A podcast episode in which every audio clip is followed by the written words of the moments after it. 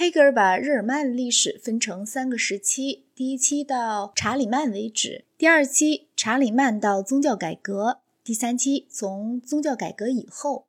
这三个时期又分别叫做圣父王国、圣子王国和圣灵王国。圣灵王国竟然是从镇压农民战争中所犯的令人发指的血腥暴行开始的，似乎有点离奇古怪。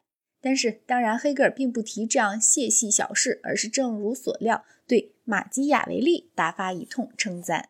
黑格尔对罗马帝国灭亡以来的历史的解释，一部分是德国学校里世界史教学的结果，一部分又是他的原因。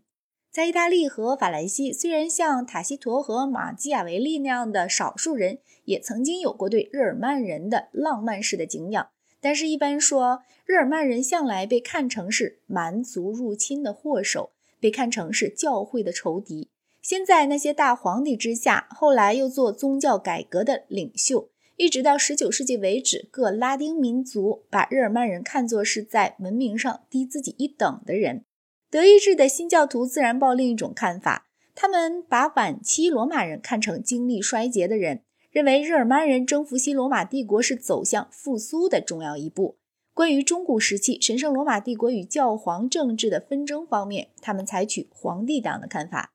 直到今天，德国小学生们被教导对查理曼和巴巴罗萨无限崇拜。在宗教改革后的时代，德意志在政治上的软弱和不统一令人慨叹。普鲁士的逐渐兴起受到了欢迎。欢迎，这使德意志不在奥地利的稍显脆弱的旧教领导下，而在新教领导下强盛起来。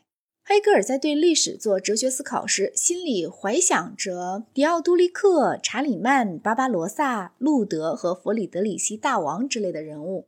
解释黑格尔得从这些人的勋功着眼，得从当时德意志刚刚受了拿破仑欺侮这件事着眼。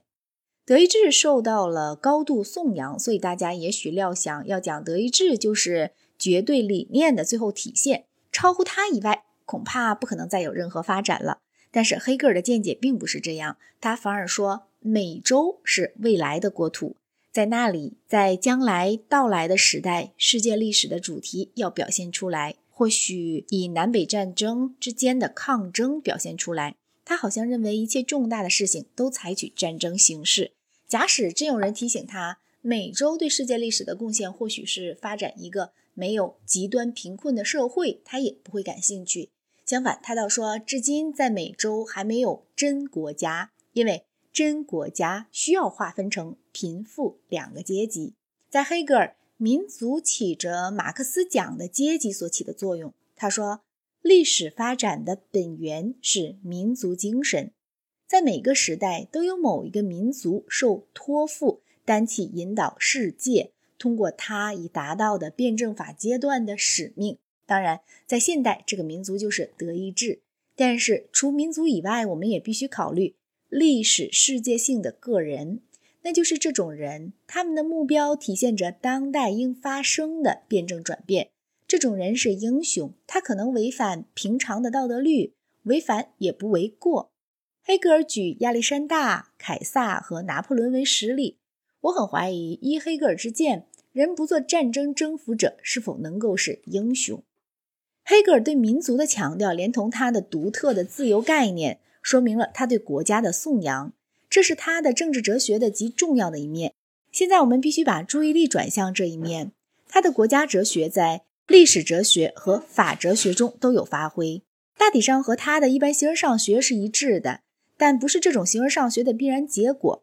不过，在某些点上，例如关于国与国之间的关系，他对民族国家的赞美达到了和他的重全体轻部分这个一般精神不相容的程度。